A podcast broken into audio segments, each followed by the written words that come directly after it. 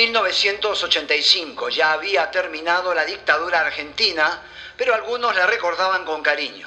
Los gobernadores de las provincias de Catamarca y Corrientes prohibieron la exhibición de la película de Jean-Luc Godard, Yo te saludo María. La censura fue apoyada por diputados, obispos, ligas de la moral, propietarios de 38 salas cinematográficas de Buenos Aires y el Centro Islámico.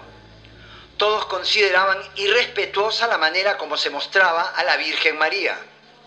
Lo curioso del caso es que ninguno de los objetores había visto la película de Godard. Además, el film no había llegado al país, no existía ningún trámite de importación y nadie se había interesado en comprar sus derechos. En consecuencia, no se había anunciado su estreno.